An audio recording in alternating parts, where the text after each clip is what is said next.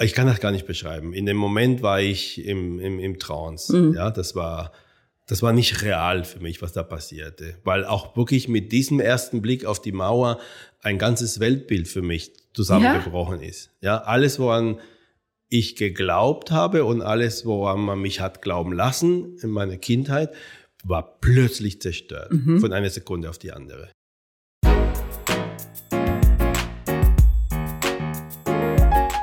Mit Alfonso Padilla gibt es heute mal einen etwas anderen Gast, denn er ist Zahnarzt. Als solcher hat er aber auch sicherlich die ungewöhnlichste Lebensgeschichte, die ich bislang in diesem Podcast porträtiert habe. Denn er ist auch der letzte Flüchtling der DDR. Darüber haben wir gesprochen. Wir haben auch ein bisschen darüber gesprochen, wie es ist, Influencer-Zahnarzt zu sein und auch übers Abnehmen. Ohne dass ich mich genau erinnern kann, wie wir eigentlich darauf gekommen sind. Natürlich haben wir auch über sein kulturelles Engagement gesprochen. Ganz aktuell kuratiert er eine Ausstellung, die in Kürze in Berlin stattfinden wird. Viel Spaß beim Podcast, hört jetzt rein, Alfonso Padilla. Und wenn es euch gefällt, gebt uns eine gute Bewertung und folgt dem Podcast.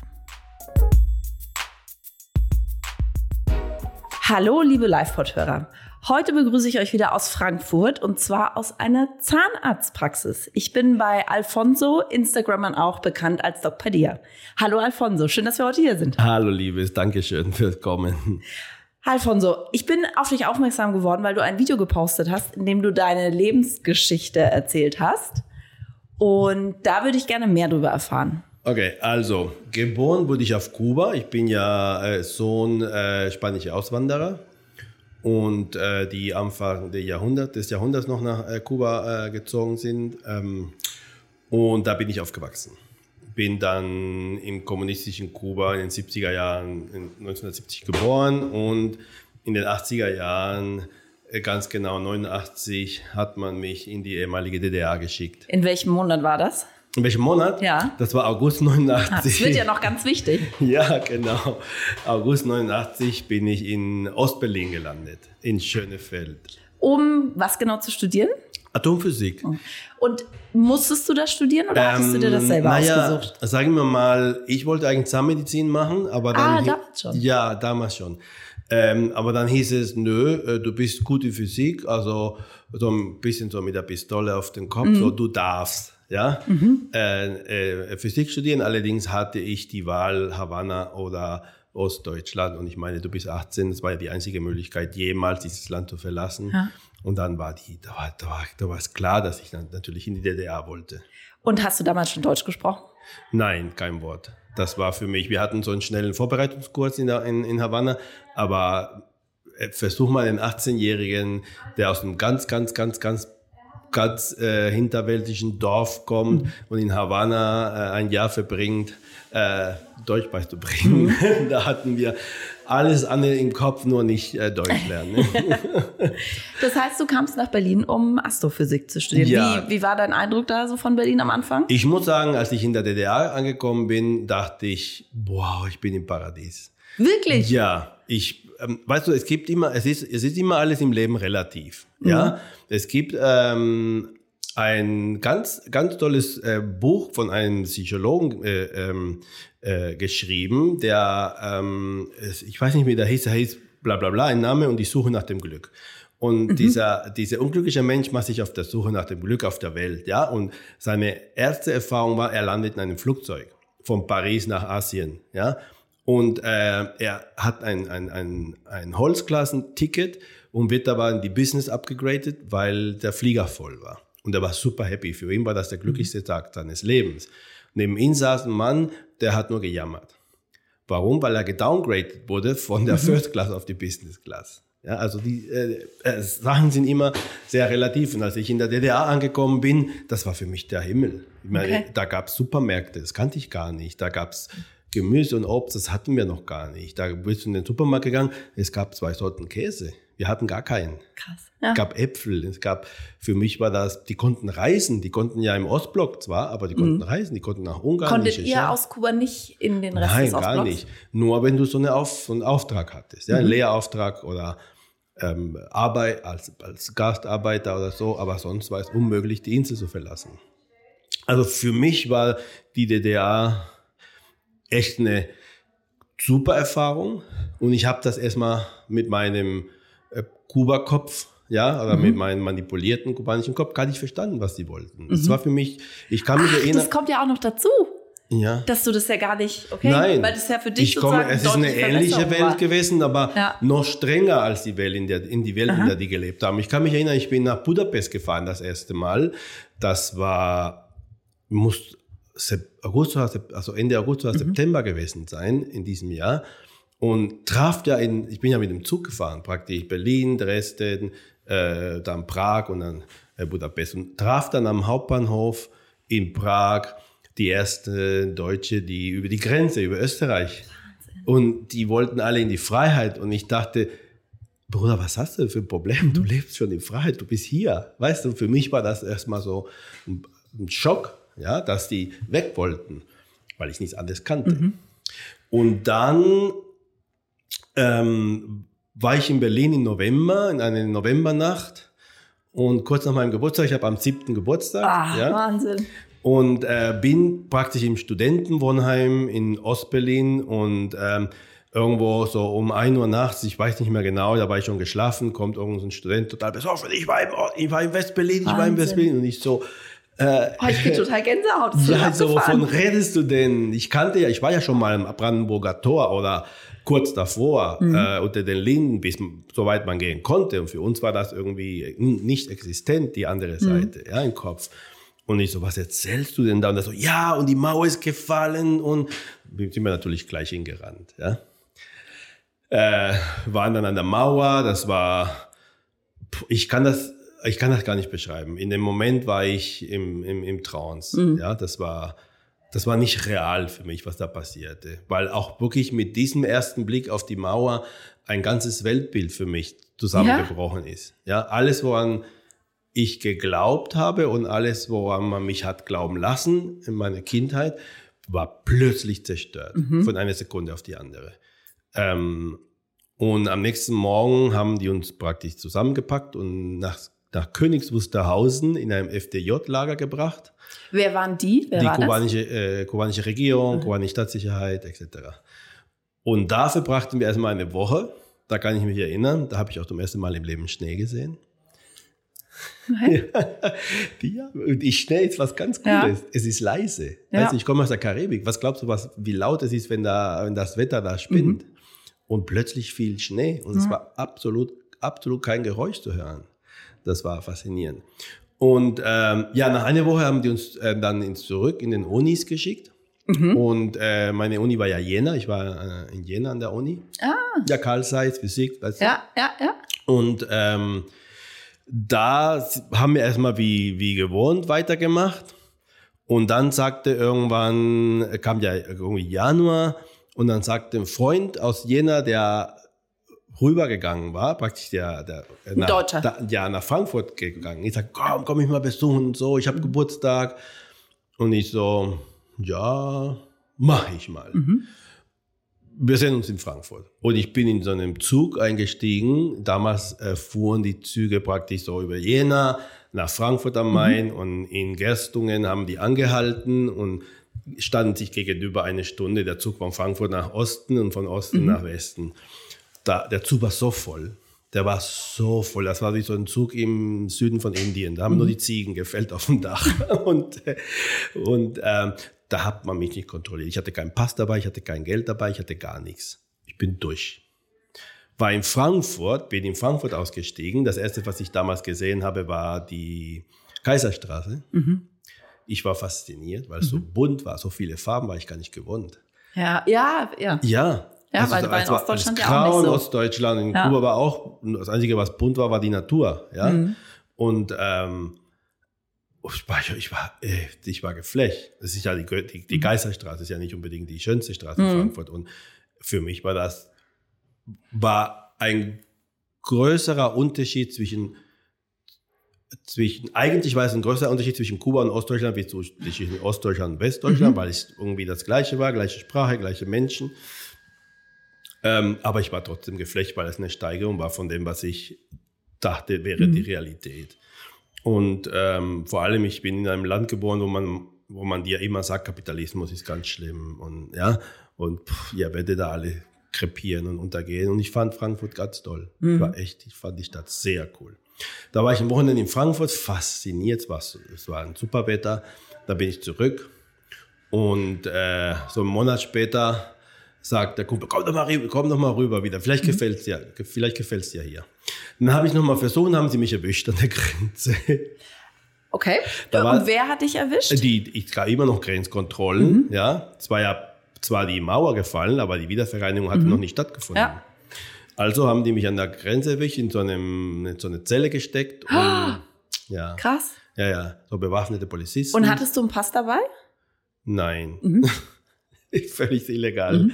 Und äh, dann haben die praktisch äh, die kubanische, die kubanische Botschaft in Ostberlin angerufen.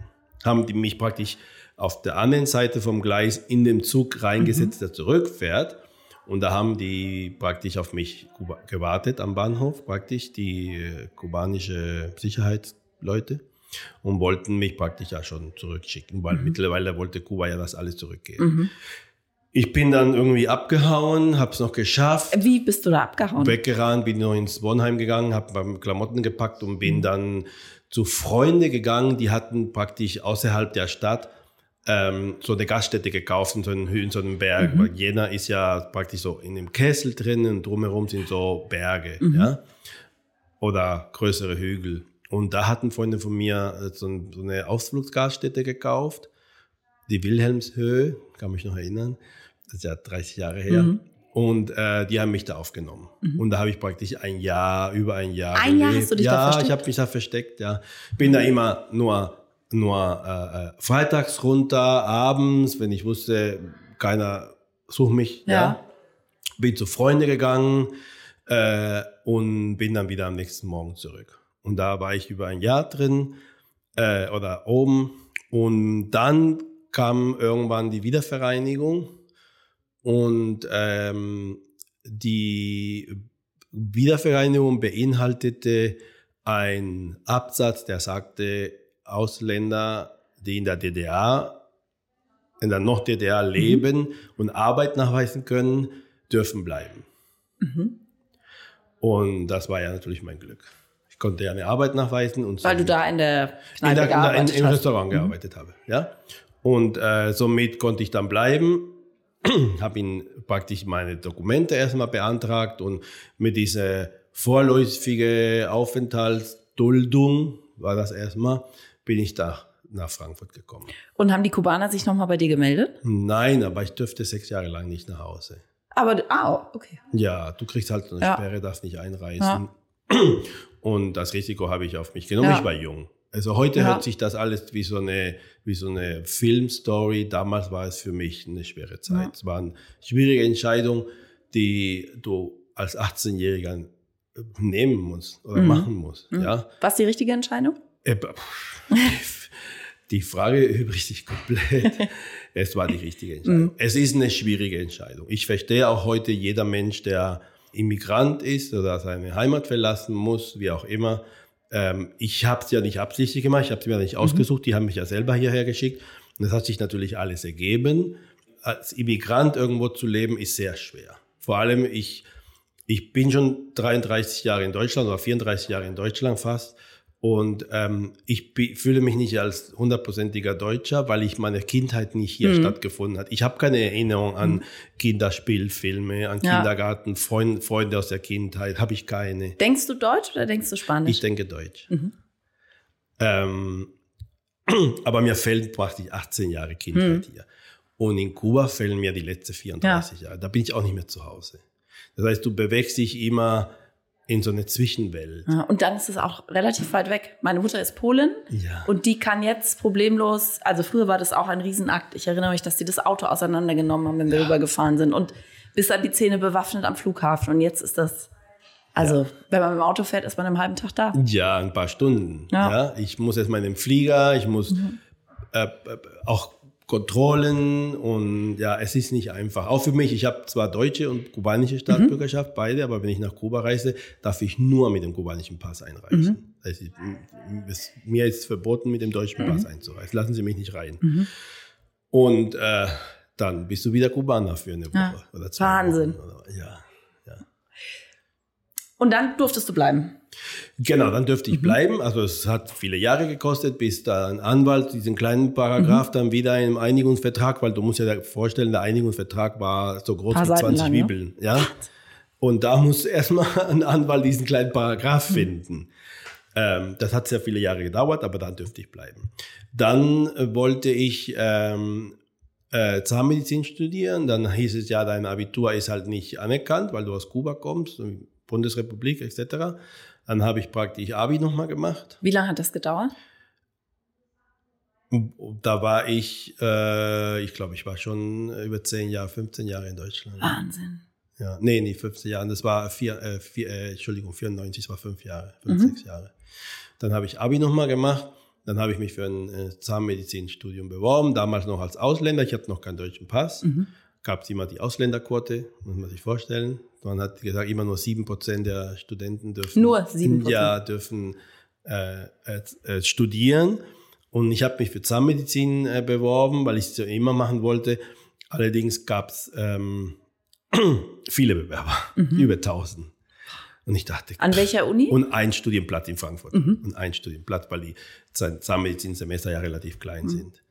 Und ähm, dann dachte ich, pff, wirst du nie, nie bekommen. Nie. Nach einem Monat riefen die an, ja, du hast. Stark. Ja, ich war sehr happy. Ah, ich war mega. sehr happy. Du hast den Platz. Und ähm, dann äh, bin ich an so eine Vorbereitungsgeschichte reingegangen an der Uni und dann hieß es, war ganz witzig, dann hieß es, ja, wir haben dich nur genommen, weil uns ein Kubaner gefällt hat an der Uni Frankfurt. Kubaner und Eskimo. und ich so, äh, nicht danke, Kollege. Ja, ich schwöre. Also dann sagen die das auch noch ins Gesicht, weißt du, so, wir ja. haben dich nur genommen, weil uns ein Kubaner in der Krass. Sammlung gefällt hat, ja. Das waren die 90er. Mhm. Ziemlich, ziemlich miserable Aussage, ja. Mhm. Aber du, ich bin da, wo ich bin, dank dieser miserable Art und Weise, mhm. äh, Menschen auszuwählen, ja. Und ähm, ja, für mich war das äh, aber eher ein Ansporn, dann noch mhm. mehr zu zeigen, dass ja. ich da bin, weil ich es verdiene ja. und nicht weil, nicht, weil ich in der, in der Sammlung mhm. gefällt mhm. habe. Und wenn man sich hier so in deiner Praxis umguckt, ähm, strengst du dich auch immer noch an, oder? Ja. Mhm. Ich, ich liebe meinen Job, ich, ich liebe, was ich tue und ähm, ich strenge mich immer noch an, weil ich nie zufrieden bin. Mhm. Ich ich bin nie, ich komme nie an. Und äh, ich habe letztens mit einer Freundin über das Thema gesprochen, ähm, weil da ging es um das Abnehmen und so. Und ich sagte, ich habe ich abgenommen, ich habe eine tolle Figur. Und ich dachte, das ist komplett der falsche Weg. Sich Ziele zu setzen, ist manchmal sehr kontraproduktiv. Mhm. Wichtig ist, wichtig ist der Mechanismus, der dich dahin bringt. Den musst du ändern. Du musst deine Gewohnheiten ändern, du musst deinen Werdegang ändern, du musst dein Leben ändern. Wenn dabei rauskommt, dass du abnimmst, Halleluja. Weil wenn du dir nur das Abnehmen als Ziel nimmst, mhm. Nimmst du ab und dann was? Was kommt denn danach? Das mhm. sind die Leute mit dem Jojo-Effekt. Ja. Du musst sagen, nein, ich möchte mich besser ernähren, ich möchte besser essen, ich möchte aufhören zu rauchen, ich möchte Sport machen. perfektes Timing, dass wir hier sitzen. Ja, ja. weißt ja. du? Ja. Du musst, du musst die Prozesse ändern, mhm. ja, die dich dahin führen, um und nicht an das Ziel denken. Weil wenn du den erreicht hast, hast du ja keinen Ansporn mehr. Ja. Also der, das Ziel sollte der Weg sein, so, so, so, so plakativ wie sich das anhört, so wichtig ist es auch im Leben. Ziele sind nicht immer ein, ein, ein gutes Ding. Man hat ja längerfristige Ziele, das ist ja okay, ja. Aber solche Ziele sind oft sehr kontraproduktiv. Das heißt, du hast beruflich, jetzt als Zahnarzt, eigentlich keine Ziele, sondern du hast einfach Prozesse, Routinen, ja. die du erfüllst und damit kommt der Erfolg. Und der Erfolg ist genau, aber nicht das genau, eigentliche richtig. Ziel. Ich möchte meinen Job gut machen, mhm. ich möchte auch jeden Tag besser werden, weil du dieses eine Prozent jeden Tag mehr Leistung oder bessere Leistung, mhm. das bringt ja auf die Dauer viel. Es scheint erstmal ein Prozent sehr wenig, sage ich auch den Mädels immer wieder. Immer versuchen, morgen ein Prozent, ein Prozent besser zu werden mhm. wie gestern ja, oder wie heute. Mhm. Das ist nur ein Prozent und das wird man sofort, nicht sofort merken. Aber irgendwann, wenn sich jeden Tag diesen einen Prozess, da hast du 300, da hast du 37 Prozent nach, am Ende des Jahres, ja, ja. bist du besser geworden als vorher. Und ähm, ich glaube, dass ähm, das ist so, so denke ich, so bin ich, so lebe ich. Ich denke nicht viel an die Zukunft. Ich denke am Morgen und ich denke an heute. Klar, halt mal längerfristige Ziele, ja grobe. Und ähm, man arbeitet ja auch darauf hin. Aber Äh, mein Ziel ist jetzt nicht einen Haufen Geld zu machen am Ende des Monats. Mein Ziel ist, heute so viel Gutes zu, in der Praxis zu machen, wie es geht, so viel Leistungen zu erbringen, wie es heute geht, den Patienten äh, so gut wie möglich zu helfen. Und am Ende kommt ja der Erfolg. Ja, mhm. aber ich, meine, ich könnte ja schon sagen, ich bin auf der Goethestraße, ich Du bist der Zahnarzt der Influencer, also wenn man auf deinem Profil exakt, sieht, ja. dann die Rappers kommen alle zu mir, die Influencer kommen alle zu mir. Die kommen ja auch aus, keine Ahnung, Düsseldorf, ja, Köln. Also ja, und ähm, aber äh, das reicht mir ja nicht. Mhm. Ja, ich möchte, ich denke auch wirklich nicht dran. Ich bin ja auch, äh, weil viele denken sich immer, ja, die, die kriegen bestimmt alles geschenkt und so, das gibt's bei mir nicht. Mhm. Also die rufen bei mir an, die wollen von mir behandelt werden, dann sind sie ein ganz normaler Patient. Mhm und dann müssen die auch für ihre Leistungen bezahlen. Ja, ich mache da keinen Unterschied. Mhm. Ja, Alfonso, und äh, es interessiert dich ja nicht nur die Zahnmedizin, du hast auch noch andere Leidenschaften. Eins davon ist Mode, richtig? Richtig, also grundsätzlich ist es so, ähm, ich bin eigentlich Mensch ohne Neid. Mich, ich beneide niemand für irgendetwas. Ähm, und wenn jemand viel Erfolg hat, dann klatsche ich. Ich gönne mhm. es jedem, wenn es anständig erlangt wurde. Ähm, nur Kreativität macht mich wahnsinnig neidisch. ich schwöre, da, ich könnte da, ich hasse die Leute, die kreativ sind, aber ich verehre die ja auch mhm. gleichzeitig. Ob es jetzt Kunst ist oder Musik oder Tanz oder, mhm. oder, oder Mode, ja. Die Mode ist viel kreativer und kunstvoller, als man denkt, ja. Ähm, und ich habe mich immer äh, sehr dafür interessiert, obwohl ich möglicherweise diese Muse nicht besitze, ja, ähm, obwohl mein Job ja auch sehr kreativ ist, gerade im ästhetischen Bereich. Ähm, nichtsdestotrotz finde ich das immer, ich habe Freunde in der Modewelt, die kreieren vier Kollektionen im Jahr, fünf, sechs und, und ich frage mich, wo kommen denn jedes Mal, ich meine, mittlerweile weiß, wo die Ideen auch kommen, ja, ich bin mit dem einen oder mit dem anderen in meinem Urlaub zusammen und dann weiß ich, wie sich da ihre, die sich ihre Ideen holen oder Inspirationen. Finde ich fantastisch. Finde ich, macht mich richtig neidisch, aber auf eine gesunde Art mhm. und Weise. Ja, auch ich, wie sagt man? Äh, Bewunderung. Ich bewundere. Es ist eine bewundernde ja. Neideigenschaft, die ich habe. Und du fährst auf unterschiedliche Fashion Weeks, glaube ja, ich. Ja, genau. Ne? Ich bin äh, ganz oft, sehr, sehr, sehr oft in Mailand und, und in mhm. Paris. Ähm, ich bin dann ähm, eigentlich ganz zufällig in, in die Fashion-Welt reingerutscht.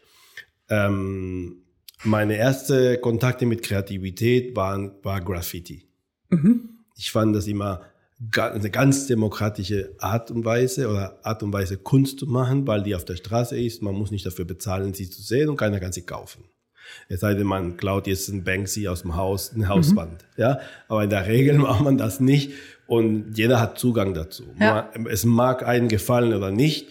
Ich habe ich hab mal in Barcelona gelebt. Ich habe vor ganz, ganz, ganz vielen Jahren mal so eine Graffiti-Tour durch Barcelona gemacht mit mhm. einem jungen Surfer, Amerikaner aus Kalifornien, der ausgewandert cool. war und hat gesagt, ich surfe jetzt in Barcelona. Der war selber Graffiti-Künstler und hat das umsonst gemacht. Mhm. Und es waren so drei, vier Stunden Nachmittag in Barcelona, das ist jetzt vielleicht 20 Jahre her. Mhm. Und, ähm, und dann zeigt er uns praktisch die Graffiti-Welt. In Barcelona hat ganz viel Graf mhm. Graffiti, ganz viel Straßenkunst. Und die Geschichten hinter den Bildern, hinter den Künstlern, hinter den, den Zeichnungen, Toll. und wer mit wem zusammen ist, wer mit wem liiert ist. Und das war, ich war vollkommen geflecht an diesem mhm. Nachmittag. Bin an dem Tag der absolute äh, äh, Graffiti- oder Street Art-Künstler mhm. geworden und habe da angefangen, schon Kunst zu sammeln.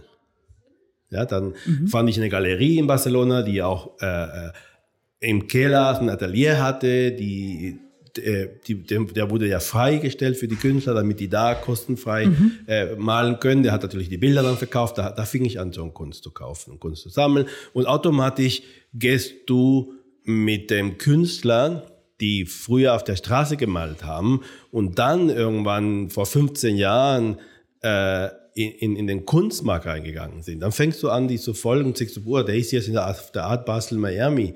Äh, der eigentlich, ja, ob es, ob es Coast war oder äh, wer auch immer, ja, äh, ganz viele von denen, Wiel oder so, die fingen auf der Straße an. Das hat niemand interessiert. Und plötzlich mhm. wollten alle die Kunst haben. Und dann haben wir natürlich die Marktlücke gefunden. Und dann sind sie praktisch in den sekundären Kunstmarkt mhm. reingekommen.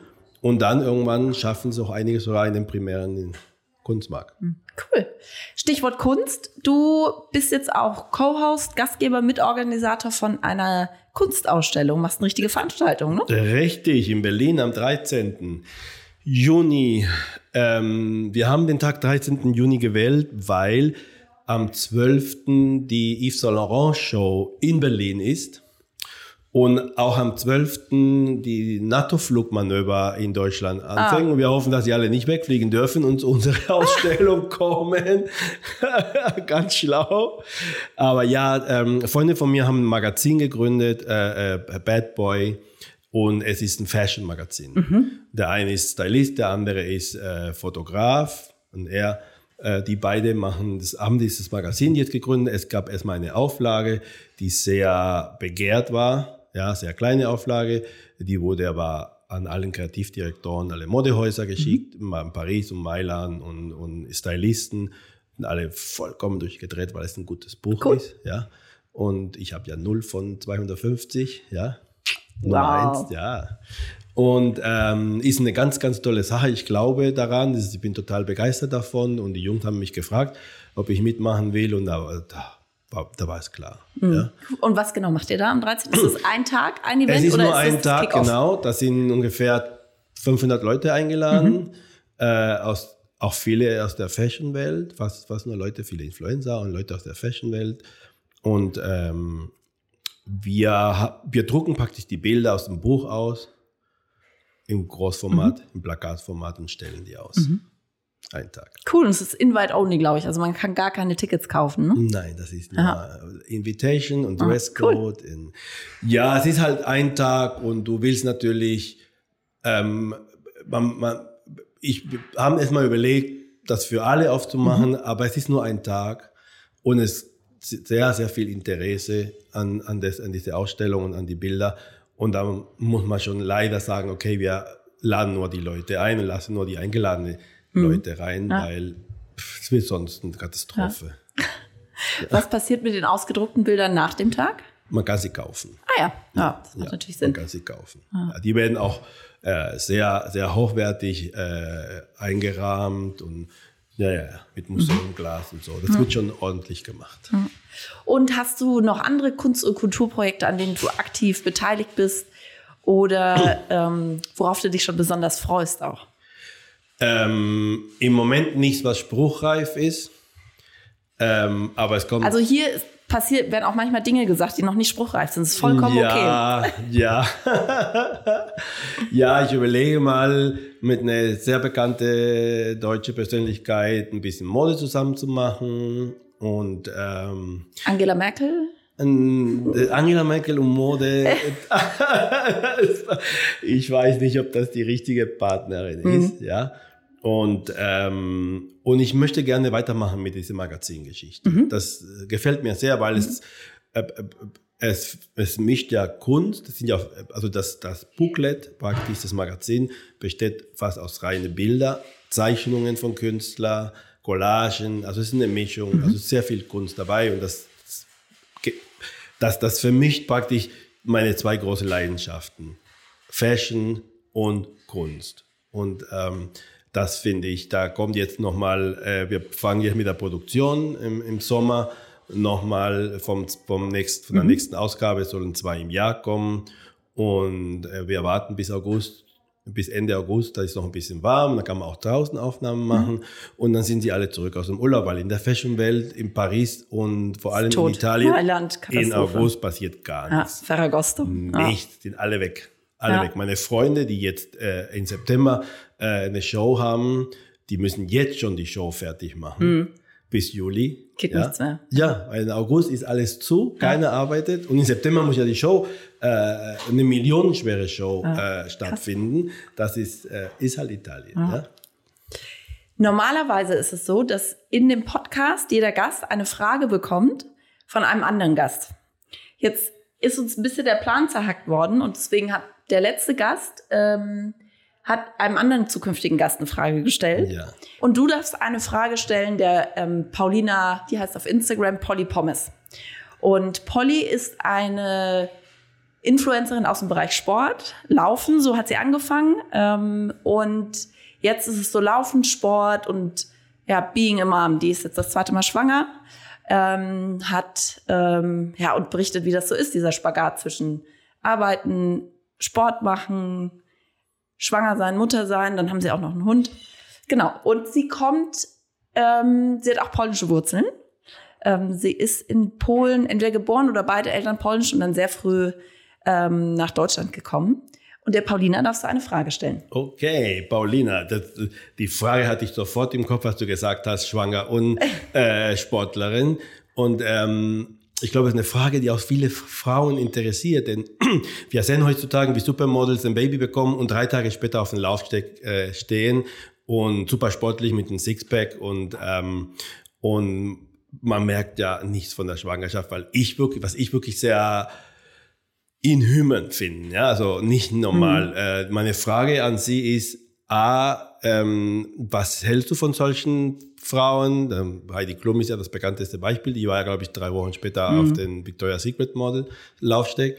Äh, was hältst du von, von solchen Geschichten? Und äh, B, ist das äh, real, real? Ist das, kann man, kann man, kann man da, ist das was, was man machen kann, das man erreichen kann?